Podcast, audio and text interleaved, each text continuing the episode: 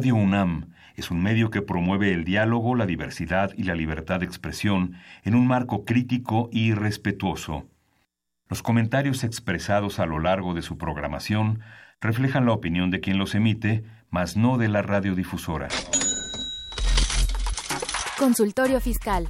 María Concepción González de Chicago dice que hace 12 años Radio. presentó suspensión de actividad. Un programa de Radio UNAM Hay una PTU entonces que se determina. y de la Secretaría de Divulgación y Fomento Editorial de la Facultad de Contaduría y Administración. Si bien es cierto, estamos, hablando- estamos comentando todo lo que tiene con la contabilidad. Tocaremos el tema de las deducciones personales, obviamente, porque no son tan fáciles de aplicar en realidad. Consultorio Fiscal. Radio. Pues bueno, ahora sí ya estamos aquí en el último programa de la serie dedicada al comprobante fiscal digital por Internet y todo lo que deriva de él. Eh, la- eh, estamos hablando obviamente de la versión 3.3 con el complemento de pagos, entre otras cosas. Y para la realización de este programa me acompaña en la mesa el maestro Salvador Rotrabanel, compañero y amigo y a quien eh, pues es un gusto y un honor estar con él compartiendo esta mesa. Gracias, siempre es un gusto compartir esta mesa contigo, Susana, y es un honor. Y pues ver todos los los, eh, los problemas que se nos han presentado ya ahorita, ¿no? Con el- ya el ya implementado el- en muchos casos la versión 3.3, mucha gente que no la ha usado todavía. Entonces vamos a ver qué, qué problemas se presentan todavía con esta versión 3.3. Pues les recordamos que este es un programa en vivo.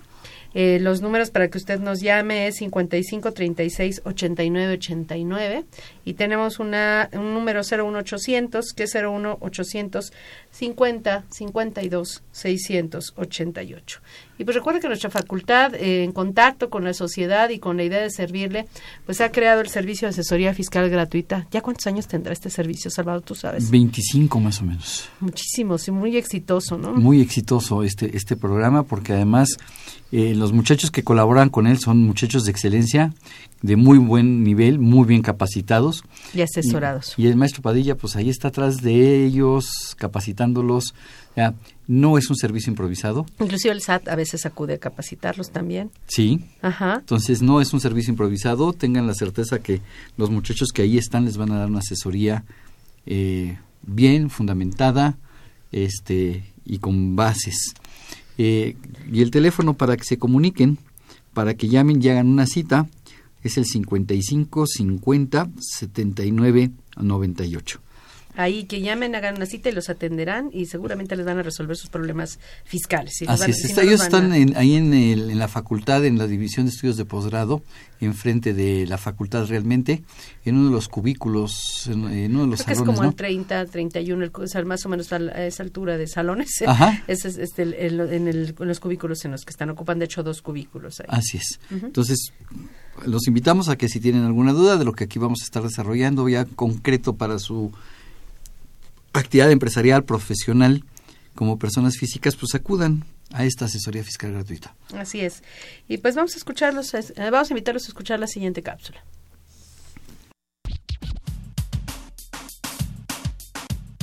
Consultorio Fiscal. Radio.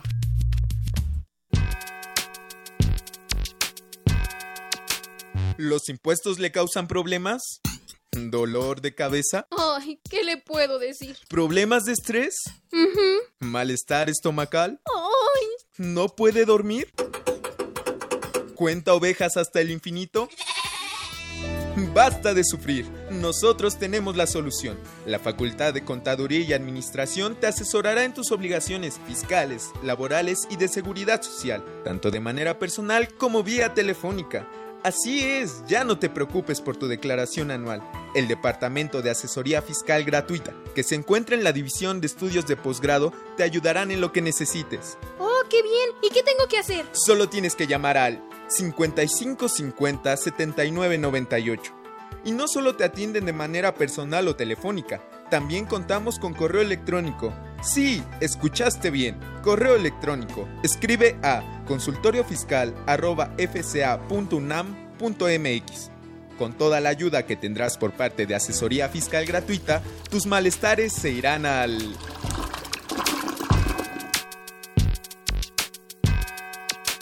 Ve y escúchanos por Twitter, arroba con su fiscal. ¿Sabes si lo que te dicen es verdad? Entérate aquí, en Cuentas Claras. Cuentas Claras. ¿Cuántos CFDI existen? Estos son los distintos tipos de comprobantes. Comprobante de ingreso. Los que se emiten por honorarios, prestación de servicios, enajenación de bienes y servicios, arrendamiento y donativos recibidos.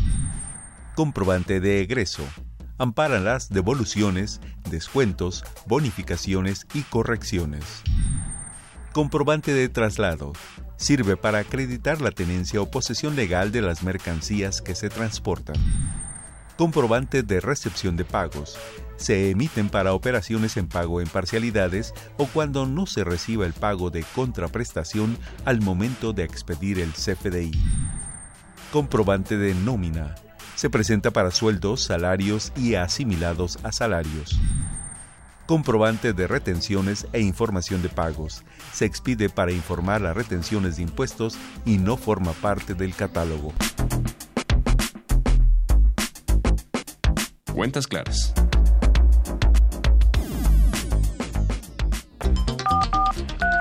Llámanos, nos interesa tu opinión. Teléfonos en cabina 5536 8989. Lada 01800 5052 688.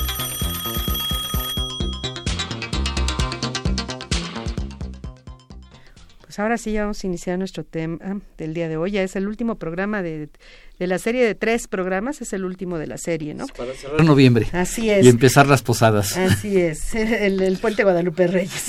Les recuerden que nos puede ver y escuchar por Twitter. La dirección es arroba con su fiscal. Así es que también ahí estamos y ahora, pues qué, eh, nos falta nada más Facebook, eh, Facebook Time, ¿no? FaceTime. Ajá. Pero ya tenemos eh, Twitter, ya tenemos eh, Internet en general, Ajá. Tenemos eh, televisión, tenemos radio, Facebook. Ahí Ajá. vamos, ahí vamos. ahí vamos. Y la revista en medios impresos, Pues, ¿no? Además. En medios electrónicos. la- la ah, bueno, sí es cierto. Toda esta hace poco estaba en medios impresos, pero nada más para suscripciones, creo. Así Ahorita ya nada está para, por medios En electrónicos. medios ¿eh? electrónicos, la revista. Pues bueno, eh, pues si te parece, hacemos algunas precisiones sobre la cápsula. Sí, fíjate que la cápsula es muy interesante porque efectivamente todo mundo hablamos de varios tipos de comprobantes. Así es, La gente lo conoce como el comprobante de pagos, el comprobante de nómina, así es. pero la realidad es que los comprobantes son ingreso y egreso, Ujú. traslado. Y retenciones, ¿no? y retenciones. Los demás son complementos, pero para no confundir a la gente, a ver, eh, el, el compro- eh, com- eh, todo, todo mundo, insisto, lo conocemos como comprobante, no está mal conocerlos como comprobantes, que haya un comprobante tipo nómina, de Ajá. este no está mal que se hable de un comprobante tipo De eh, de, pagos. pago. Pero ahora dicen que es recepción de cobros. ya están Sí. cambiando el nombre. Ajá. Sí, bueno, cobros o pagos, ya la verdad es como le quieran llamar, Ajá. Pero la, la verdad es que eh, el de pagos y el de nómina son complementos del comprobante de ingresos, Así es. ¿sí? Este, que los vamos a tim- como la gente los va a timbrar con otro número, con otro folio fiscal, pues para ellos va a ser un comprobante más. O sea, técnicamente estamos hablando de complementos. Así es, que los complementos son datos adicionales que lleva un CFDI estándar, por llamarlo de alguna forma, que, que la- establece la autoridad, que son obligatorios porque vienen en alguna regla de resolución miscelánea o en alguna disposición legal o reglamentaria. Así es. Fíjate qué interesante lo que estás comentando, porque mucha gente está operando y tendría que estar usando complementos y no los usa. Y la resolución miscelánea dice que los complementos son de uso obligatorio. Déjame ponerte un ejemplo. Eh, los notarios. Los notarios para expedir sus comprobantes, sus FDIs, tienen que usar el complemento de notarios y les es obligatorio. Sin embargo, conozco muchos notarios que no están usando ese complemento y que les es obligatorio. Entonces, yo creo que vale la pena hacer la mención. Hay 25 complementos publicados más cuatro complementos concepto. Así los bautizó. No me preguntes por qué 25 más 4, finalmente son 29. Es que ¿no? unos son a nivel global y otros son a nivel partida, ¿no? Así en el es. caso, por ejemplo, de las escuelas, estamos hablando creo que de un complemento concepto, Concepto. porque en el renglón de, co- de lo que está, de la colegiatura, vamos, que estás facturando, tienes que poner el, la CURP del niño eh, eh, cuya eh, eh, colegiatura estás pagando y el nivel escolar. Así es. Si tú realizas cobros por cuenta de terceros, quiero suponer, Susana, que me dices, sabes que ahora te voy a cobrar tanto de honorarios, pero además, dentro de mis honorarios, de una vez me pagas a mí todos estos derechos que hay que hacer de tu trámite. Entonces tú tendrías obligatoriamente que usar el complemento por cuenta de terceros. Que es muy común eso, ¿no? Muy común. Y la gente no lo está haciendo y entonces está convirtiendo en ingresos una cantidad de dinero que no es un ingreso. Por eso la autoridad publica un complemento de cuenta por terceros que, vuelvo a insistir, es de uso obligatorio para quienes caigan en esa situación. Si la autoridad eh, detecta que no estás emitiendo comprobantes en términos de las disposiciones fiscales, viene una multa. Sí, claro. Y bueno, la multa es, es muy cara, ¿no? Es hasta 12 mil pesos, creo, la más primera o menos vez. es, así es, como 12 o 13 mil pesos. Sí, ya más o menos actualizada la mejor, actualizada pero puede llegar hasta 60 ya en subsecuentes en casos. subsecuentes casos. Y en un momento determinado puede llegar hasta la, la- el cierre del establecimiento, ¿no? Entonces, fíjate eh, otro detalle que estás mencionando bien importante porque eh, la autoridad me dice que los, los documentos, los CFDI se deben llenar de acuerdo con las guías de llenado de, que publica la autoridad. Entonces, tenemos la ley, tenemos su reglamento, tenemos la miscelánea, tenemos el anexo, la guía de llenado y los apéndices. Así es. Entonces, hay que voltear a ver todo esto porque hoy no es tan fácil que cualquier persona haga un CFDI si no está debidamente capacitado. Y esto se está volviendo un problema porque las empresas no han visto, se están capacitando probablemente a los contadores a, a ciertos niveles de gente, pero ¿y el que está atrás del mostrador y que, que emite el CFDI, que está vendiendo, está capacitado para emitir un comprobante y evitar una multa de 13 mil pesos en una inspección por parte de la autoridad? Así es. Y además, perdón, y con esto concluyo, que a su cliente no le va a ser deducible porque no está debidamente requisitada. Así es. Sí, la verdad es que tiene, y, y hay muchos casos especiales, ¿no? La verdad es que ahorita hemos hablado de los cambios en general que tuvo, de los nuevos campos que de los que contienen la versión 3.3 del CFDI, pero precisamente hablando de las guías de llenado y demás, hay casos especiales, hablemos del caso de los anticipos, hablemos de datos especiales de comprobantes, como puede ser el caso de un arrendador de inmuebles, una persona que vende mercancías de importación. Así es. Eh, el arrendador de inmuebles desde hace muchos años se co- incorporó en la ley del impuesto a la renta, y tiene, ah, estoy hablando de muchos años, que el, el recibo de renta, por llamarlo como lo llamamos antes, el CFD de ingresos por arrendamiento, debe contener el número de cuenta predial del inmueble que se está rentando. Así es. Eh, mucha gente me preguntaba, bueno, ¿y cómo lo pongo? En la versión 3.2 y anteriores les decía, pues imagínate que estás vendiendo un concepto más, da de alto un concepto más, le pones unidad 1, valor 0 y le pones ahí número de cuenta predial. Hoy el CFDI 3.3 Ya lo tiene. ya tiene un campo especial para no tener que estar haciendo inventos Malabares. mm, y- y marcianos de poner el número de cuenta predial en donde se pueda. Mucha gente también te- me decía, no, Salvador, es que mira, el desarrollador aquí me dejó un campo donde puedo ponerlo y lo pongo. Digo, sí, pero no aparece en el XML. Lo Y que si es no la aparece- adenda, ¿no? O a lo mejor los campos de la adenda. Ah. Así es, no, pero además son campos que mucha gente pone porque tú puedes felicitar, oye, estamos a final de año, feliz Navidad, quieres cada vez que emites una factura, desearle a, tu, a tus clientes un feliz Navidad, próspero año nuevo. Ese campo es para Feliz eso. Navidad, tu comprobante no es deducible porque no trae la cuenta predial. Porque, no te, porque te puse Soy arrendador y no te puse, y te puse la cuenta predial en un lado donde no tenía que haberlo Así es. puesto. Ese campo es para poner mensajes a tus clientes, nada más. El número de cuenta predial tienes que verificar que aparezca en el XML. Entonces la versión 3.3 ya trae un campo específico para ello. Y si tú pagas renta, pues entonces tendrías que ver que Exigir venga, que venga el ese dato porque si no, no va a ser deducible tu renta. Así es. El caso de las de las ventas de importación, que de cuando tú compraste, tra- tú trajiste Ah, mercancía del extranjero. Interesantísimo, porque en el caso de que tú compres mercancía de importación, tú eres el importador. Ojo, solamente aplica para importadores cuando hacen la venta por primera vez. Si yo, Susana, si tú, Susana, importaste mercancía y me la vendes y yo la revendo, no tengo la obligación. La- eh, pero tú en el momento de ven, tú que hiciste la importación y me lo vendes, tú sí tienes una obligación adicional en el CFDI. Y esa obligación adicional es ponerme el número de aduana por el que entró la mercancía, la fecha del pedimento aduanal y el número de pedimento aduanal con que esa mercancía ingresó al país. Porque tú fuiste quien, ven- que- quien importó y vendiste por primera vez. La pregunta que me podrían hacer aquí es, oye Salvador, yo estoy comprando mercancía de importación y mi proveedor no lo puso. Probablemente no tengas problema porque tú no sabes si eh, quien te lo está vendiendo fue El, importador, directo. Pero si tú sabes que es el importador directo o, por ejemplo, el producto trae una etiqueta que dice importado por Susana Mireles y la factura es de Susana Mireles, entonces sí tienes un problema de deducción. Así es. Entonces hay que esto esto aplica de ida y vuelta, tanto para el emisor como para el receptor. Para ambos. Ajá. Fíjate que ya tenemos una pregunta de nuestro auditorio. Ros- Rosario Velázquez, del Indavista, nos dice, el comentario de los notarios sería más bien clasificación de notarios. Hay diferentes notarios, existen diferencias entre ellos. Fíjate que es una adenda para los notarios, precisamente. complemento, ¿no? Es un complemento para los notarios para realizar operaciones, por ejemplo, te cobran en el recibo de honorarios sus honorarios y además te dicen cuánto es el impuesto por eh, los derechos de registro. Eh, si estás hablando de una escrituración de una propiedad, te dicen cuánto es el impuesto sobre adquisición de inmuebles. Toda esa información va en ese en ese Complemento. complemento. Además recordemos que para, bueno, si yo te vendo, yo persona física te vendo a ti un inmueble, a ti Salvador, eh, vamos a poner, te vendo tu casa, eh, lo que va a ser tu casa en el futuro, Ajá.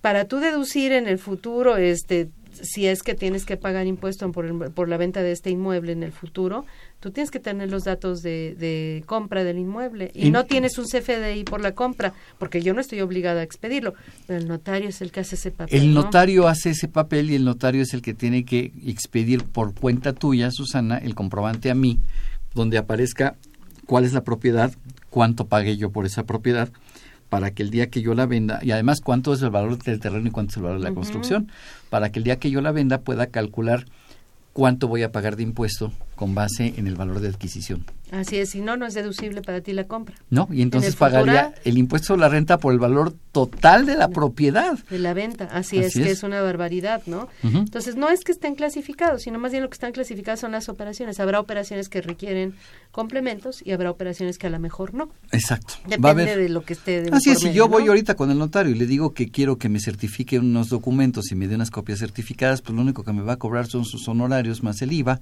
y entonces no va a requerir un complemento. Así es. Pero si me va a cobrar un impuesto sobre adquisición de inmuebles, si me va a cobrar, me va a facturar el- el- el- la propiedad que estoy comprando, si me va a cobrar los derechos de registro IVA, público, dinero etcétera. para el IVA, ajá. Así es, todas esas operaciones tienen que estar en el complemento del notario.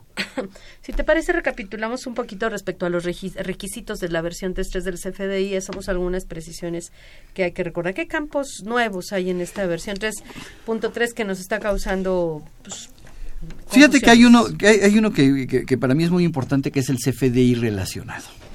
Y ese para mí es importantísimo porque la autoridad le va a seguir la huella a todas las operaciones con esto. Y además de que es importantísimo, va a facilitar, yo siempre he opinado que con esto, y hay gente que me dice que estoy loco, va a facilitarnos en algunas cosas las operaciones. Por ejemplo, te platico, Susana. Imagínate que tú me expediste un comprobante CFDI 33 y pasan unos días, quizá 15 días, un mes y te digo, Susana, ¿qué crees que está mal? Por favor, este necesito que me lo me lo cambies. No sé, ya no puedo inventar que el domicilio porque el domicilio no es requisito fiscal. No sé, lo No que sé, sea. a lo X. mejor hubo un error en el RFC. A lo mejor el un- RFC Un eh, cero por una O, Sí, etcétera, ¿no? eh, Que es así muy es, común. me cambiaste una I por un uno, ¿no? Sí, en la sí. homoclave. Y entonces este me dice, sí, cómo no, con mucho gusto. Tú puedes expedir un CF, vas a tener que expedir ese comprobante nuevo, Sustituto. sustituyendo con un CFDI relacionado. Entonces vas a- en lugar de tener que poner como hoy lo hacemos en la versión 3.2, este comprobante cancela y sustituye el folio fiscal tal, simple y sencillamente entras a CFDI relacionado, te va a dar una tabla de opciones, eh, creo que la 4 es por sustitución. ¿Cuál es el motivo de la de- relación? Así Ajá. es, la- el 4 es sustitución de comprobantes previamente expedidos. Y entonces te pones el número de folio fiscal que estás sustituyendo y con eso Lo relacionas. lo relacionaste. Y entonces tú, Susana, te evitas el problema de tener dos comprobantes y que la autoridad te diga, los dos son ingreso. No, esta es sustitución de aquel.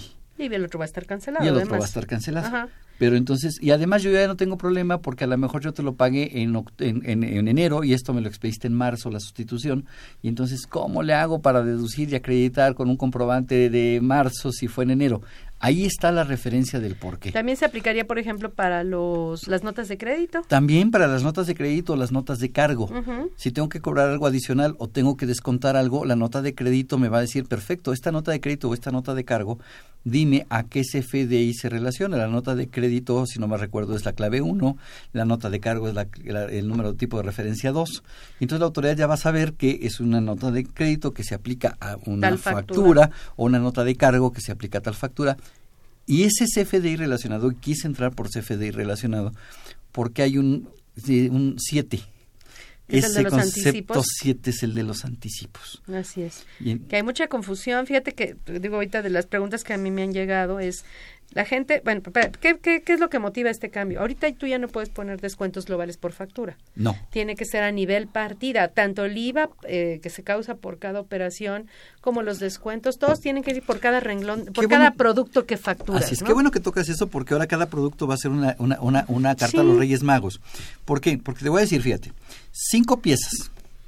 La unidad, clave de unidad, clave de producto, descripción del producto, tasa de IVA, IVA, tasa de JEPS, si es que lo causa, JEPS. Si tiene dos JEPS, como es el caso de los tabacos o la gasolina. JEPS por cuota y JEPS por porcentaje. Y si me haces un descuento, también, entonces cada producto va a ser una carta a los Reyes Van a ser Magos. más largas las facturas. Sí, claro. Porque ya no va a haber descuentos globales. Tienes que, esto que te acabas de ver va a ser por cada uno, ¿no? Por cada, ahora, ahora sí que este es como mis amigos yucatecos, con todo respeto y cariño a, a muchos amigos que tengo en Yucatán, este que me dicen que los, los del centro hablamos cantaditos porque no sabemos usar puntos. Yo les digo a ellos que sí, que efectivamente, pero ellos utilizan punto palabra por palabra. Entonces los Como es FDIs, muy larga. sí, los FDIs van a ser partida por, partida. Así es.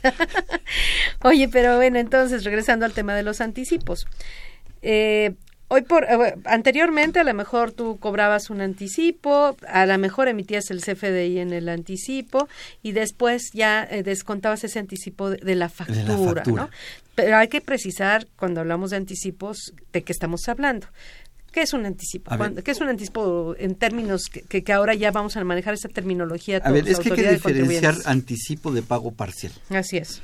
Eh, ¿Qué pasa si eh, eh, yo conozco el precio? Para que haya un anticipo yo necesito conocer el precio y la cosa. Desconocerlos. Desconocer el precio y la cosa. Ajá. O sea, si yo sé que te voy a vender un producto, mira, déjame ponerte un ejemplo. Te voy a vender aguacate. Déjame ir con mis amigos de, de Michoacán. Te voy a vender Tan aguacate. caro ahorita el oro verde. El oro verde. Sé este, a qué precio te voy a poner el kilo de aguacate, pero no sé cuántas toneladas de aguacate te voy a vender. Entonces, no sé efectivamente, eh, no tengo los dos elementos básicos para que la venta sea perfecta, precio y cosa. Entonces, estoy recibiendo un anticipo. Ujú. Eh, pago parciales, si yo te digo, Ajá.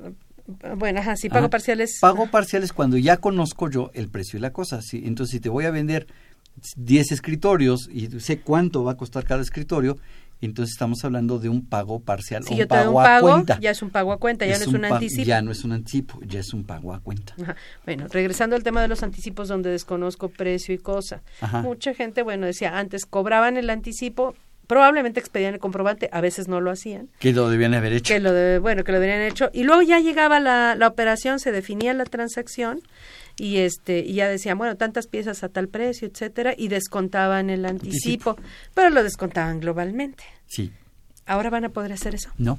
El anticipo tendrá que irse aplicando también como el IVA, como el JEPS, como los descuentos, partida por partida. cómo fue partida por partida partida, por partida. Ya, vaya. y no no se puede hacer de otra forma y cuando es un anticipo real pues tú no sabes qué porcentaje representa del además va a ser a, nivel de precio unitario verdad A nivel de precio unitario. O sea, tienes que repartir eso, eh, de, de ver cuánto se lo va a descontar en forma global, pero luego cuánto representa eso a nivel de precio unitario y descontarlo. Y descontarlo. Y si no lo quieres así, ¿qué otra alternativa te da la autoridad a través Bueno, de las podría, reglas? ¿no? podría, podría de las yo guías de llenado. así es, ¿Podría yo emitir un CFDI de ingresos por el anticipo? Cuando se re- cierre la operación, te emito un CFDI por el valor total de la operación. todos los datos. todos los datos. Y inmediatamente después emito un CFDI de egresos, Lo que conocemos como nota de crédito. como lo que conoceríamos como nota de crédito, aplicándolo por el importe total del anticipo. Para Así con es. eso eh, dejar el anticipo, no que no se duplique. Y para mis pagos provisionales, ¿qué consideraría como ingreso? Este, mira, Primero el anticipo, dice la regla, Así es, ¿no? la regla me dice, el, acumula el anticipo en el momento en que lo recibiste. A la hora de hacer la operación total tendría yo que considerar el valor total menos el anticipo que ya fue acumulado. Así es, hay que controlar. O sea, de todas formas se está complicando. Hay quien me había dicho, oye, es que a lo mejor puedo emitir un, un CFDI con complemento de pagos por el anticipo y luego ya emito la factura. ¿Se puede emitir un CFDI con complemento de pagos sin que haya una factura previa antes de ese No, CFDI con no. complemento de El pagos? problema que tenemos en anticipos es que no conozco el precio de la cosa. Así es. Entonces yo no po- podría, déjame cambiártela y déjame tantito para, para regresar a anticipos nuevamente a pagos a cuenta. Si yo conozco que voy a vender 10 escritorios y que cada escritorio va a costar 10 mil pesos, sé que van a ser este Anticipo del 100 mil pesos. 25%. van a ser 100 mil pesos y yo podría agarrar y, de- de- y decirte, Susana, te, te doy- te hago la factura ahorita por los 10 escritorios a 10 mil pesos cada uno. Sí, pero te voy a dar un pago a cuenta de 25 mil pesos. Perfecto. En ese momento sí hago un complemento de pago, porque no estoy hablando de anticipo, Así estoy hablando es. de un Una pago a operación cuenta ya hecha. Una operación ya hecha. Entonces, si ya conozco precio y cosa, hago la- el comprobante de la operación total Así es. y por cada pago voy emitiendo un complemento de pago. Pero no puedo emitir complemento de pago porque, vuelvo a insistir, es complemento y es y para que haya un complemento requiere un documento original. Una factura, así es. Sí, porque hay, hay gente que quiere hacer eso, que quiere emitir un CFDI con complemento de pago sin factura previa. Eso no se puede. No, porque todos los complementos de pago te van a pedir un CFDI relacionado. por eso es. empecé por el CFDI relacionado. Así es, ese es uno de los, ese es uno de los problemas que vamos a tener en este caso. Y bueno, entonces hay que tener mucho cuidado de cómo emitimos los comprobantes, ¿verdad? Vamos a hacer una pausa y continuamos con estos temas.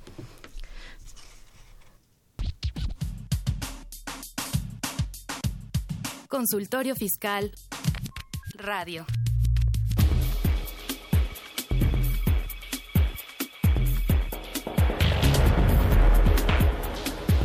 En esta nueva edición, la 678 Consultorio Fiscal, como siempre, aborda interesantes artículos de corte jurídico, laboral, contable financiero y fiscal.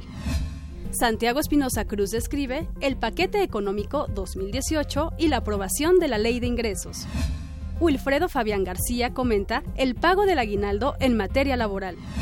Walter Carlos López Morales comenta las nuevas declaraciones informativas anuales de precios de transferencia.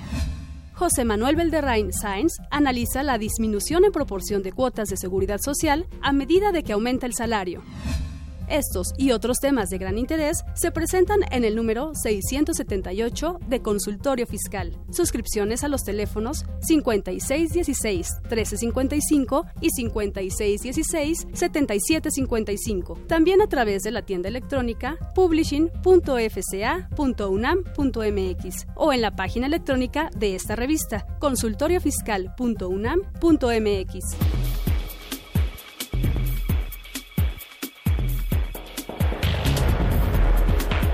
Ve y escúchanos por Twitter, arroba con su fiscal.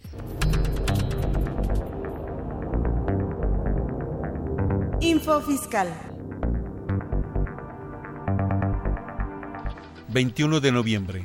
El Servicio de Administración Tributaria, SAT, publica la versión anticipada de la sexta resolución de modificaciones a la Resolución Miscelánea Fiscal para 2017 y sus anexos 1 y 1A. El SAT circula oficio mediante el cual se comunica el listado global definitivo en términos del artículo 69b, párrafo tercero del Código Fiscal de la Federación. 22 de noviembre.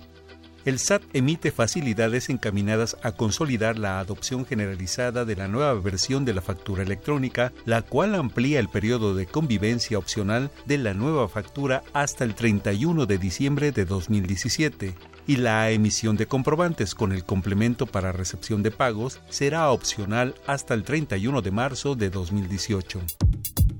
24 de noviembre. El Consejo de Representantes de la Comisión Nacional de los Salarios Mínimos da a conocer el salario mínimo general vigente a partir del 1 de diciembre de 2017, el cual arroja un monto de 88.36 pesos diarios, lo que representa un incremento de 8.32 pesos. El SAT publica la versión anticipada de la sexta resolución de modificaciones a la resolución miscelánea fiscal para 2017 y sus anexos 1, 1A y 23. La Secretaría de Hacienda y Crédito Público da a conocer los porcentajes y montos del estímulo fiscal, así como las cuotas disminuidas del IEPS aplicables a los combustibles que se indican, correspondientes al periodo comprendido del 25 de noviembre al 1 de diciembre de este año. Igualmente difunde los montos de los estímulos fiscales aplicables a la enajenación de gasolinas en la región fronteriza con los Estados Unidos de América por el mismo periodo. El Instituto Nacional de Estadística y Geografía, INEGI, expone el Índice Nacional de Precios al Consumidor quincenal de la primera de noviembre que le correspondieron 130.020 puntos. Esto representa una variación de 0.92% respecto de la segunda quincena de octubre que fue de 128.841 puntos. Info Fiscal.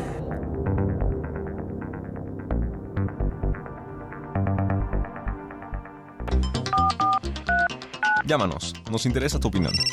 Teléfonos en cabina 5536 8989. Lada 01800 5052 688.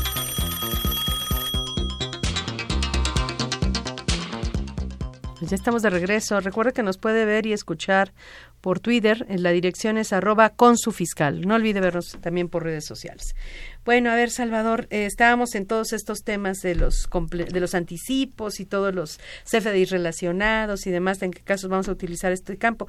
Una última pregunta que te haría respecto a los CFDI relacionados es, tengo una versión 3.2, sigo emitiendo factura 3.2 hasta el último día, del 31 de diciembre, ¿no? Ajá. Y este y me equivoqué en una factura por las prisas y en, enero, quiero cancelar y reexpedir. Yo creo que como en principio todo está hecho, está preparado para la versión el ambiente 3.3 como tú lo mencionas, ¿no? Pero finalmente es, eh, ya no puedo, tengo que hacerlo con CFDI relacionado. Voy a hacer un CFDI que cancele y sustituye a un CFDI previo, aunque sea versión 3.2. Sin importar que sea versión 3. Así es, y tendré que emitirlo con la clave de CFDI, eh, CFDI relacionado correspondiente y hacer referencia al folio fiscal que le pertenezca. Perfecto. Ahora, acláranos, por favor, el uso del PUE del, del PUE del y del PUE, del, PUE, como dicen mis buenos amigos en Chiapas, porque para todo, sí PUE, no terminan. Entonces, yo creo que quien hizo esto fue el chapaneco. El PUE es pago una exhibición, el PPD es pago parcial o diferido. El PUE es cuando yo estoy haciendo una eh, operación, estoy prestando un servicio, te estoy vendiendo algo y me estás pagando en ese momento. Antes de o en el momento de. Antes de o en el momento de. Hacer el comprobante. Así es. Si me vas a pagar después, ya no podré hacer un PUE porque no sé cómo me vas a pagar. De hecho, cuando yo pongo PUE y pongo la clave de, eh, de transferencia o de cuenta bancaria, la versión 3.3 me va a empezar a pedir el número de el nombre del banco, el número de cuenta de quien hizo la transferencia y el número de cuenta de quien recibió la transferencia. Entonces, estos campos se van a volver en cierta forma obligatorios y son indispensables para las pólizas de ingresos porque uno de los datos que requiere la contabilidad es que ahora en, en las que tanto en las pólizas de ingresos como en las de ingresos pongas esos datos. ¿no? Pongas esos datos. Y además no son los últimos cuatro dígitos, ¿eh? es el número de cuenta completo.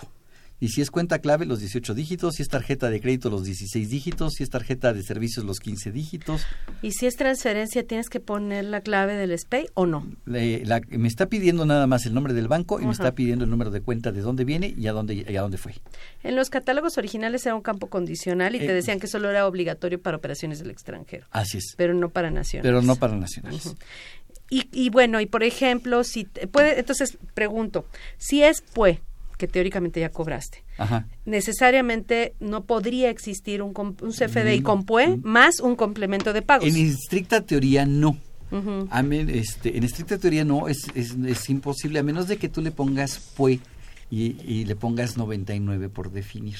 En, en, el método de pago, en lugar de ponerle cheque o transferencia, le pongas por definir. Sin embargo, sería contradictorio. Pero es contradictorio. ¿Cómo puede ser que yo emita un PUE con 99 si el PUE debe ser cuando que eh, me lo pagaste antes o en el momento. Que es, el, es lo que ha dicho la autoridad en pláticas, que desafortunadamente las reglas no lo dicen así tan claro. O sea, el uso del PUE prácticamente ellos no es, no es nada más que pagues en una sola exhibición porque sepas que así te lo van a pagar. Así es. Sino que tienes la certeza de que así fue. Entonces, en teoría no puede haber PUE, PUE más, 99. más un CFDI con Un complemento, de, de pago. pagos, ¿no? O sea, es. tiene que ser PUE más cheque, transferencia, efectivo, no sé qué, y todos los datos que Pero fíjate qué interesante se vuelve, tomando el PUE y el PPD.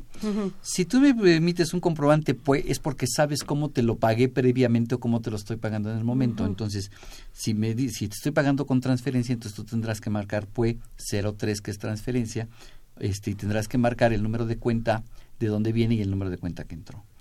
Si no, si me lo que expides PPD, porque no te lo estoy pagando en el momento, no te lo pagué previamente, entonces puedes, este, no tendrías que utilizar el 03, el 04 o el 02, tendrías que utilizar el ¿Solo? 99. O sea, en por teoría, definir. el eh, efectivo, transferencia, cheque solo pueden estar ligados a PUE y eh, PPD, pago diferido de parcialidad, solo puede estar ligado a 99. Esa es mi apreciación Así por cómo ser, están ¿no? marcados y por la lógica que me marca cómo están redactadas las disposiciones. Pero se vuelve todavía más interesante, porque mucha gente me este, pregunta, oye Salvador, perfecto, PPD 99. Al día siguiente me pagar, ¿hago un complemento de pago? Sí, tienes que hacer un complemento de pago. Y ese complemento de pago me va a pedir si pagué con transferencia, con cheque, en efectivo y los datos de la cuenta y la respuesta es no. La tercera modificación a la resolución miscelánea dice que el complemento de pago no debe anotarse ni forma ni método de pago. Y ahí entras en un problema pa- con la contabilidad. Claro, porque eh, eh, eso me lo va a pedir el comprobante, pero sin embargo mi póliza de registro contable me va a exigir que yo registre esa cobranza si fue en efectivo, en cheque, transferencia. Si fue cheque, de qué banco y de qué, qué- cuenta. ¿Qué número de cheque? Si fue, y qué número de cheque. Si fue transferencia, entonces, ¿de qué banco, qué número de cuenta y a qué banco y a qué número de cuenta mía entró? Todo eso tiene que quedar plasmado en la Que va a póliza. ser un problema eso. O sea, Sí. porque por un lado te exigen eso y por otro lado no hacen obligatorios esos datos en el complemento. Pero ¿no? fíjate que aquí hay una crítica, ah, y tengo buenos amigos desarrollando software, este, y la crítica es que los software me están dejando espacios muy pequeños para poner, poner conceptos. ¿Por qué? Porque, los porque normalmente el, el- el contador plasmaba en la póliza descripciones partida por partida. Pero ahora si tengo que poner todos estos datos, ¿dónde voy a tener espacio para poner explicaciones para que quien vea la póliza sepa qué fue lo que sucedió. Porque además el 33 del reglamento de código me dice que cumpla con normas de información financiera y que mis asientos sean analíticos y descriptivos. Entonces, tengo que, necesito espacio en las pólizas para ser analítico, para ser descriptivo, para poner los folios fiscales, el, el banco de origen, el banco de destino, los números de cuenta de destino, el número de cuenta de O que origen. tengan campos destinados a eso, ¿no? Para, o que, o que la póliza cree campos destinados para todo eso. Uno por uno, dato Uno por, por dato. uno. Dato, así, volvemos con nuestros amigos yucatecos. Dato por dato, dato. por dato. Pues entonces estas combinaciones hay que tener mucho cuidado. Entonces, prácticamente llegaríamos a eso, ¿no? Solo en eh, prácticamente los comprobantes con pago diferido en parcialidades estarían asociados a un complemento de pagos. Pero estamos hablando nuevamente de versión 3.3. ¿Qué pasa si yo me voy hasta el 31 de diciembre con la versión 3.2 o ya empecé en diciembre con versión, tengo unas facturas con 3.3 y tengo una versión, unas con facturas Mis 3.2? proveedores. Y llego en enero, este, ya con la obligatoriedad del complemento de pagos, eh, no, en abril, perdón, abril. con la obligatoriedad del complemento de pagos, a, a marzo de 2018, yo tengo facturas por cobrar que se hicieron en versión 3.2 y tengo facturas por cobrar que se hicieron en versión 3.3. ¿A cuáles se debe asociar el complemento de pagos? Bueno, si me preguntas, es, es, es mera opinión personal, yo creo que a ambos. Ajá. ¿Por qué? Porque a partir del primero de abril, la, eh, la- toda la- todo lo que yo Ujú. cobre y pague requiere complemento de pago. Sin importar si de origen era 3.2 o era 3.3. Sin embargo, en las preguntas del SAT te dicen que aparentemente por la 3.2 tenía que emitir- tendría que emitir un CFDI de parcialidades. De la versión 3.2.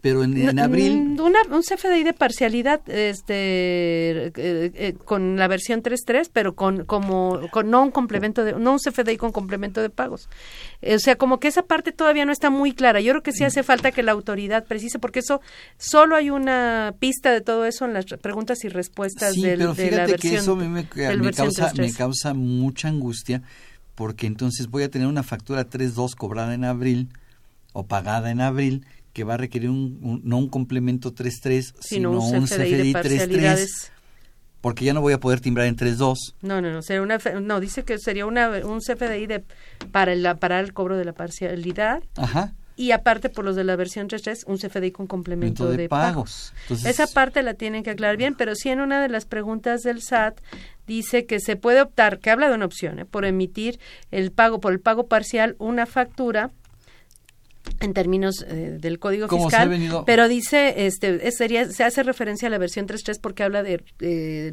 los campos relacionados, de los tipos de Ajá. relación y de los FDI relacionados, di- diciendo que se refiere a tal factura de la versión 3.2 y este y el- poniendo el, el folio el folio fiscal, ¿no? O sea, sí hace referencia a, o sea, a un CFDI tipo parcialidad en versión 3.3 para las facturas que se quedaron por cobrar en versión 3.2 Como se está haciendo hoy en como día. se supone que se debería estar haciendo ahorita, ¿no? Que, es. que habría que ver cuántos lo estamos haciendo, Muy ¿no? pocos. Ajá, yo muy creo. pocos. Yo llego Y con algunos con algunas empresas y me dicen, ¿a poco hay que hacer eso? ni el ni los desarrolladores de software lo no, tienen. no, no, no, tampoco lo tienen implementado y por eso no lo pueden hacer también. Así es. Pues tenemos muchas preguntas. Vamos a ir una por una. Leticia García de Cuauhtémoc dice, ¿cómo, pe- como persona moral al momento de pagar honorarios a personas físicas, pregunta, ¿se tiene que hacer CFDI de retención de impuestos? Mm, No, el CFDI de ingresos que me emite la persona física ya debe contener las retenciones y ese, en los términos del artículo 16 de la ley de ingresos, ya es el comprobante de retenciones. Ajá. Luego no dicen de quién es esta pregunta. ¿Quién debe emitir el complemento de pagos para los gastos de terceros por pago aduanal? A ver, si, eh, si un agente aduanal me emite un CFDI versión 3.3 Con complemento, con, ¿no? versión, con el complemento de pago por cuenta de terceros y no se lo pago el mismo día de emisión, entonces, y se lo pago uno, dos o tres días después, entonces el agente aduanal es quien me va a tener que emitir el complemento de pago, haciendo referencia a ese documento. Es importante mencionar, nómina, por ejemplo, el complemento de nómina no convive con otros complementos.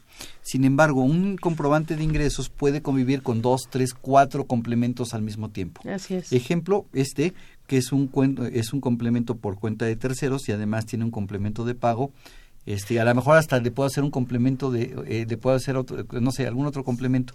Entonces, los complementos pueden convivir casi todos juntos en un- Conjuntamente. conjuntamente. Sí, el de nómina no, porque además en el, en el de no- el complemento de pagos es un, co- eso yo hago un te hago un comprobante por lo que me estás pagando, por lo que yo estoy cobrando. Así es. Y en la nómina que yo, que yo- los CFDIs de nómina que yo expido, yo no cobro, yo pago. Yo pago. Entonces también por eso no podría existir Pero ese fíjate que el ¿no? CFDI de nómina, ya cuando lo timbro, me dice, dime qué día lo pagaste. Sí. Y es importante Es mencionar importante. efectivamente qué día fue pagado. Así es. Sí, porque tiene que estar ligado, ¿no? Así es. Bueno, de Laura Sánchez, de la Ciudad de México, de una SOFOM, el cliente deposita intereses en algún apartado, se tendría que poner que son intereses y no capital.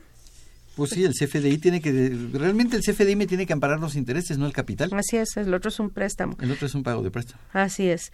Sin embargo, por ejemplo, eso sería para las SOFOMES, ¿no? En ese, es. en ese supuesto, pero para nómina hay otros requisitos, Sí. ¿no? Nómina y sobre todo cuando haces préstamos, independientemente de todo esto, eso aquí sí que se hace un comentario al margen. eh, el artículo 27, fracción séptima de la ley, establece como requisito para deducir intereses por ejemplo, a mí yo soy persona moral y me presta dinero X, me prestan un millón de pesos al 30%. Entonces yo tengo un gasto de intereses de 300 mil pesos. Pero yo le presté dinero también a mis trabajadores, le presté a otra empresa, etcétera. Y eh, pues yo, y le- vamos a suponer que eh, le presté, no a trabajadores, le presté a otra empresa y le cobré el mismo 30% que a mí me están cobrando, se lo estoy cobrando a ella para yo no perder la deducibilidad de mis intereses pagados. Ese, esa fracción séptima dice que independientemente de que yo le debo cobrar por lo menos los mismos intereses que yo estoy pagando, que al momento de que yo le preste el dinero, yo tengo que hacer un CFDI por el préstamo otorgado. Sí. Entonces, eso es un requisito especial muy raro para poder deducir los intereses pagados. Así es, no, y de cualquier préstamo, si le presto dinero a mis trabajadores, tengo que expedir. Que el fundamento que ponen en, el, en las preguntas y respuestas de la nómina es el 27 fracción séptima. Séptima. Y dice que sí, que en ese CFDI de la nómina, en otros pagos, tú tendrías que poner préstamo a trabajadores tanto, ¿no? Así es. Igual, si le presto a cualquier otra persona, tengo que expedir un CFDI del préstamo. La autoridad lo que está siguiendo es, antes le prestaste a ver dónde está el comprobante fiscal de le- que le comprobaste. Eso no es ni ingreso ni deducción, pero sí se requiere amparar la operación con ese documento. Y sobre todo por este 27 fracción séptima, ¿no? Vamos a hacer una pausa y continuamos con este programa. Consultorio Fiscal Radio.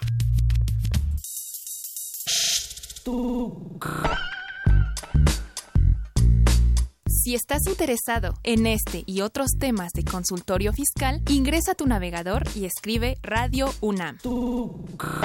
En la página principal, da un clic en 860 de AM, que se encuentra en la parte superior derecha. O si lo prefieres, da un clic en Programación AM y selecciona Consultorio Fiscal Radio, donde podrás acceder a nuestro contenido seleccionado. Suscríbete y podrás reproducirlos cuando quieras desde tu iPad, tablet o celular. Síguenos por Twitter.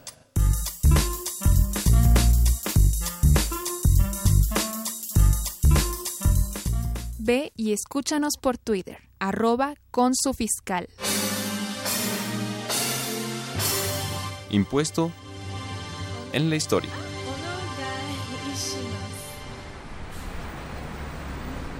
El sistema impositivo postrevolucionario.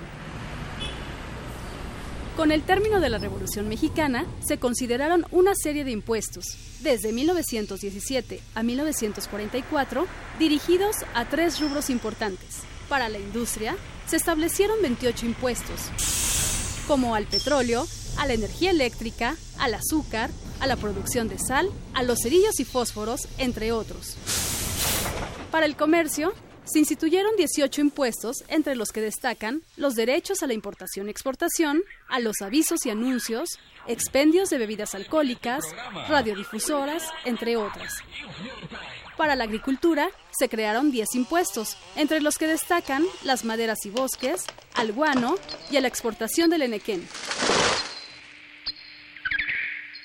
En 1924 surge el impuesto sobre la renta,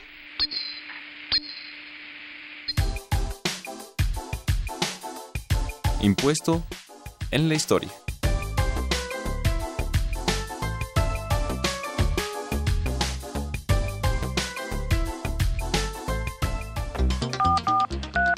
Llámanos, nos interesa tu opinión. Teléfonos en cabina 5536 8989. Lada 01800 5052 688.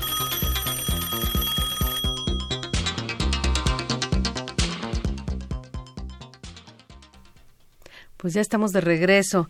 Si te, si te parece, hacemos una precisión ahorita hablando de los anticipos y que estábamos escuchando la cápsula y que nos recordó al IVA y al IEPS, que este, muchos de estos impuestos desaparecieron por esos dos impuestos.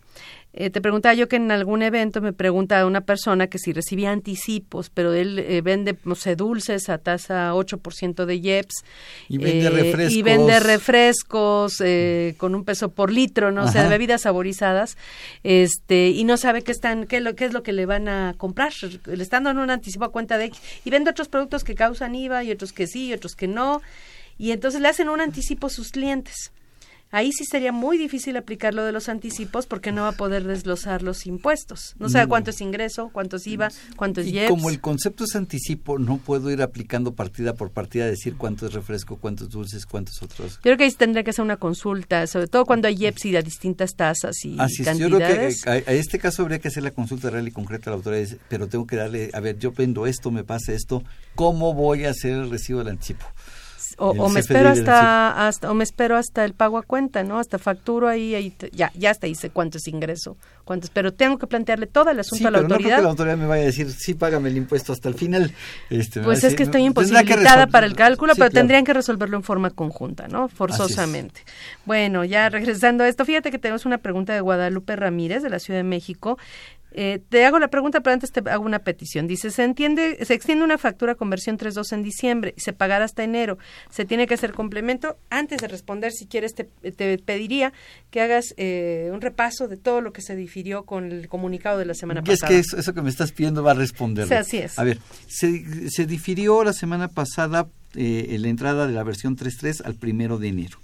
Eh, se difirió la emisión de complementos de pago hasta el primero de abril. Entonces, en enero, febrero y marzo no tengo que hacer complementos de pago. Aun cuando haga facturas 3.3. Aun cuando haga facturas 3.3. Eh, en abril lo que yo cobre eh, diferido que venga de enero, febrero y marzo, sí tendré que expedir porque en abril ya aplica el complemento de pago. Entonces, el día 31 de marzo tendré que ver cuál es la lista de por primera vez en mi vida cuál es la lista de comprobantes versión 3.3 que están pendientes de pago para en abril empe- empezar a expedir sus complementos de pago. Entonces, la respuesta para la pregunta de Guadalupe, No tendrá que expedir un complemento. porque es, todavía no entra Todavía en vigor, no entra en vigor. obligadamente. Eh, La cancelación de las, el, autor- el proceso de autorización para cancelación hasta el segundo semestre del año y nos hace una aclaración la autoridad. Esto yo más que diferimiento lo veo como una aclaración. Te voy Y a como dar una... te, como, como te lo digo, respiro, advertencia, res- y advertencia, sí. ¿no? Respira los primeros cinco meses del año. Seis, ¿no? Seis. Los prim- sí, los primeros seis meses del año respira. Puedes equivocarte. No importa que, pero solamente en dos campos, ¿eh? Porque Así ya mucha, ya, no, me puedo equivocar en todo. No, no, no, no. La aclaración de la autoridad dice, si tu folio, si tu, tu código de producto y tu código de unidad están mal, no te voy a sancionar. Pero ojo, como bien dices, es una advertencia. En el segundo semestre, si te equivocas en código de producto o código de unidad, hay sanción para quien expide y no deducibilidad para quien compra. Eso es muy grave, porque todos los programas, ahorita todos estamos ocupados instalando nuestra versión 3.3 para facturar, pero no nos estamos preocupando porque los desarrolladores de software tampoco lo están haciendo, de qué van a hacer para que validar que el código de producto que traigan las facturas de mis proveedores sea el, El correcto. ¿Cómo? Ni modo que voy a poner una persona así que por cada factura vea que el código esté pro- esté correcto Sí, y decirle, porque- oye, pide que te lo cancelen a Porque, la- partir porque de julio. ojo, dice la autoridad no va a haber sanciones, pero las sanciones es para quien expide multa, para quien de- que acredita y deduce la improcedencia de la deducción y acreditamiento del impuesto al valor agregado. Salvador, pero entonces me dirías, entonces todo el IVA de la factura, no, porque la el IVA viene partida por partida. Entonces, si en una factura el código de producto no vi- bien- vienen vienen 10 productos Y solo nueve, nueve vienen bien y uno está mal, el IVA de esa partida que viene mal El en el segundo el gasto no lo podría hacer deducible y el IVA no lo podría acreditar, pero de esa partida. Qué complicado. O sea, no, no, muy, muy complicado. ¿no? Y todavía Entonces, por ahí escuché un contador que me dijo, es que ya los contadores no vamos a tener chamba. ¿De veras? Tenemos que irnos a los sistemas, ¿no? Tenemos que ser más exigentes con los sistemas. En ese Y más sentido. vigilantes en, los, en que los documentos estén debidamente requisitados. Vuelvo a insistir y perdón que insista con esto, el artículo 29A, en el segundo o tercer párrafo, no lo recuerdo exactamente, porque el primer párrafo son los requisitos, me dice que los comprobantes que no se reúnen, no se requisiten debidamente, no serán no, no podrán utilizarse para deducir y acreditar. Y que el comodín para el fundamento del SAT, de todos los cambios que el SAT se le ocurrieron, código producto, CFDI relacionados, etcétera, etcétera, etcétera, es la última fracción del 29A donde dice, y cualquier otro dato que se le ocurra a la autoridad será publique mediante reglas de carácter Que general. se publique mediante reglas de carácter general. Bueno, dice de eh, Olga Lorenzo de Cuautitlán, dice, de un cliente que paga con American Express, supongo, al recibir el pago, dice, ¿cómo se haría el CFDI por complemento de pago? ¿Aplica ahí? A ver, perdón, si, pues, si ya le pagó previamente, antes le de paga en el momento? O le paga en el momento, es eh, con que puede, eh, le tengo que poner forma de de, pago puede, eh, eh, método de pago tarjeta de crédito, que sería la 4, me va a pedir el número de la tarjeta, este de qué, de qué instituciones, diría que es American Express, y ya no necesito complemento de pago. Así es. Eh, Manuel Salazar, tenemos dos preguntas de Manuel Salazar. Dice, al elaborar un CFDI por un anticipo recibido eh, en el nodo de concepto, ¿qué se anota como descripción de la operación comercial? Es por anticipo. ¿Qué se anota como concepto fiscalmente hablando? Si se si refiere se a la- hace, perdón, si se hace un CFDI para cancelar un... Ah, bueno, si quieres vamos a ver esa primero y luego porque son varias preguntas. Si se hace, si se hace, eh, si se refiere a la clave de producto, hay un código de producto que se llama servicios de Facturación, no es el- recuerdo 98 no sé qué. 84, o- no algo sé así, qué, pero, 84. ajá, ajá. Pero si busca, si me hace Servicios favor de buscar servicios de facturación, ese es el que le corresponde a todo lo que se Se llame, anticipo. huele anticipo o pago parcial. Y la unidad de medida es ACT, actividad. ACT. Ajá, luego, eh, entonces hasta ahí, bueno, ya está respondida este, esa, Esa parte. Comercialmente, pues pónganle anticipo, anticipo, Anticipo. cuenta de una futura operación X. No sé, de la compra de salas, de la compra de no sé qué, ¿no? En fin, dice, si se hace un CFDI para cancelar un comprobante en una sola exhibición y se paga dos días después para cancelar. un se hace un CFDI para cancelar un comprobante en una sola exhibición y se paga dos días después, dice, se hace... ¿Qué? Se hace nota de crédito para cancelarlo o con el CFDI relacionado se cancela automáticamente. Es que cancelación es una cosa y nota de crédito es otra Así cosa. la ¿no? nota de crédito, es- la cancelación es una cosa y la, cancela- y la nota de crédito son conceptos diferentes. La nota de crédito me podría considerar como un descuento de baja devolución Y podría quedar en cero la y factura. podría quedar en ceros, pero tendría un efecto contable fiscal a futuro. Así Entonces es. yo preferiría hacer la cancelación del comprobante y no tener que emitir un- un- una nota de crédito. Y después eh, expedir un nuevo comprobante con CFDI relacionado mencionando. Ahora, si sí cobraste porque dice que lo hiciste en una sola exhibición y la vas a cancelar y vas a devolver el dinero, pues ahí ten- tienes que tener, se canceló la operación y se Entonces, hace el depósito. entonces- ya no tendrías que hacer nota de crédito. No, ya no. Porque no, nada- pero si es una devolución de mercancía, sí tengo ahí sí, que hacer ahí la sí, nota ahí de crédito. sí, y si hay devolución de dinero. el de- CFDI de egresos, para empezar a familiarizarnos con los nuevos términos que todavía nos cuestan mucho trabajo. Así es. Y luego finalmente una última pregunta de Manuel Salazar. Cuando se está por cobrar en parcialidades y se hace necesario el uso de complemento de pagos, este solicita datos de número de operación bancaria. Dice que el complemento de pago solicita datos de número de operación bancaria del que emite y recibe. La factura es en una sola exhibición por anticipo o cobro único o se emite la factura global por el anticipo. La obligación fiscal de cobro de la operación bancaria. Dice, ¿es correcto esa apreciación o dónde se deben anotar los datos del banco? A ver, si es Creo que es complemento. regresar a lo del complemento. Sí, si es y complemento factura, de ¿no? pago, la, la tercera modificación a la resolución miscelánea señaló que el complemento de pago no debe mencionarse ni forma ni método de pago. Si su software lo está pidiendo, pues yo le pediría que volteara con el desarrollador y decirle, a ver, aquí está la resolución miscelánea, la tercera modificación a la resolución miscelánea creo que es la 27132. Ujú. Este, eh, que voltee a verla y le diga al desarrollador, a ver, aquí dice que no. Por favor, modifícame el for- eh, tu software porque solamente si es comprobante de ingresos y le pongo PUE y le pongo transferencia, cheque o tarjeta, me va a pedir los datos. Si fuera complemento no tiene por qué pedirme los datos de la forma y método de pago. Ahora, eh, bueno, entonces ahorita todavía no tenemos que usar complemento de pagos. El que yo No. esté usando la versión 3.3 no me obliga a usar complemento No. de pagos, solo hasta Primero de abril. primero de abril serían complementos de pagos. Todo este, me- bueno, noviembre y diciembre puedo tener versión 3.2 y versión 3.3. En mis proveedores, así es. Ajá, en proveedores y en los emitidos, ¿no? También. Eh, y en la nómina, pues igual, ¿no? Los. FDIs de nómina pueden ir con versión 3.2 o versión 3.3 Todavía lo que resta de este año. Y el año que entra ya Todo pura mundo versión versión 3.3. 3.3, por lo que sabemos hasta el día de hoy. Ajá. Pues creo que ya se nos acabó el tiempo. No sé si quisiera hacer una recomendación final. Ya prácticamente nos quedan unos segundos. Pues que se vayan preparando, por favor, no lo dejen para el final. No crean que es tan fácil como ha habido en cambios anteriores, que nos cambiaba la versión y a veces ni siquiera nos enterábamos. Nuestro desarrollador nos mandaba una actualización y quedaba funcionando. Esta actualización requiere capacitación no solamente de los directivos, sino de las gentes que tengan que ver con emisión de comprobantes. emiten, cómo emiten, qué datos ponen, todo. Todo. Pues finalmente nos despedimos de nuestros radioescuchas. Con esto terminamos la serie dedicada a los comprobantes fiscales digitales y los invitamos a que nos sintonicen en este programa la siguiente semana para, para platicar del tema aguinaldo. Agradecemos al maestro Salvador Roter, a quien Gracias, estuvo en esta gracias. mesa. Un gusto y un honor. Eh, La verdad es que es siempre un gusto hacer un programa con él. Esta fue una producción de Radio UNAM en los controles técnicos, Gerardo Zurrosa, en la producción por parte de la Secretaría de Divulgación y Fomento Editorial de nuestra facultad, Nezahualcóyotl Jara, Juan Flandes, Alma Villegas, Tania Linares, Miriam Alejandra Jiménez, Verónica García, Diana Flores y Alejandro Rubalcaba. La FCA agradece a los conductores e invitados de este programa, quienes participan de forma honoraria. La opinión expresada por ellos durante la transmisión del mismo refleja únicamente su postura personal y no precisamente la de la institución. Gracias. Consultorio Fiscal. Un programa de Radio UNAM y de la Secretaría de Divulgación y Fomento Editorial de la Facultad de Contaduría y Administración.